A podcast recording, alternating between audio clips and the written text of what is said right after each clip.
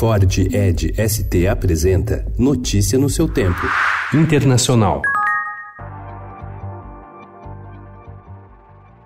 A Arábia Saudita afirmou ontem que armas iranianas foram usadas nos ataques do fim de semana que interromperam metade da produção de petróleo do país. Rebeldes hutis, que lutam no Iêmen com apoio iraniano e contra uma coalizão liderada pelos sauditas, reivindicaram a autoria do bombardeio. Aliado dos sauditas na guerra contra os rebeldes, o presidente americano Donald Trump afirmou ontem que parece que o Irã é responsável pelo ataque, mas o governo americano precisa obter mais provas. Well, we have a lot of options, but uh, I'm not looking at options right now. we want to find definitively who did this.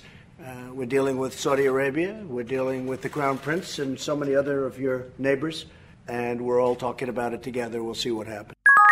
Os danos infligidos pelos rebeldes Houthis ilustram a quase impossibilidade de um país proteger instalações vitais de uma ameaça como os drones. Os graves prejuízos sofridos pela Arábia Saudita foram resultado de um ataque de 10 drones, segundo o Sofan Center. É possível que também tenham sido usados mísseis de cruzeiro, disse a instituição, citando autoridades do governo americano. Israel terá hoje sua segunda eleição no ano, depois que a coalizão vitoriosa na primeira votação, em abril, desmonorou em razão de divergências entre conservadores laicos e religiosos da coalizão do primeiro-ministro Benjamin Netanyahu. E o régimen se burla desta emergência com excusas absurdas, excusas que los llevó a abandonar la negociación propuesta por el reino de Noruega.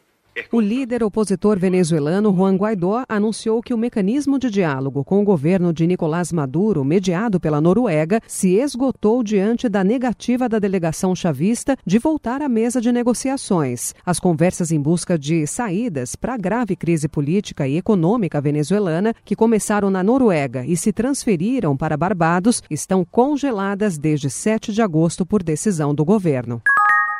You know, one of the one of the big topics in Europe right now is should Germany and France uh, invite me in uh, to get asylum?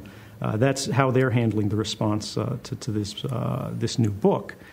O ex-prestador de serviços de uma agência de espionagem dos Estados Unidos, Edward Snowden, disse que adoraria receber asilo do presidente francês Emmanuel Macron. A declaração foi feita depois que a ministra francesa da Justiça disse que, se dependesse dela, lhe ofereceria asilo. Notícia no seu tempo. É um oferecimento de Ford Edge ST, o SUV que coloca performance na sua rotina até na hora de você se informar.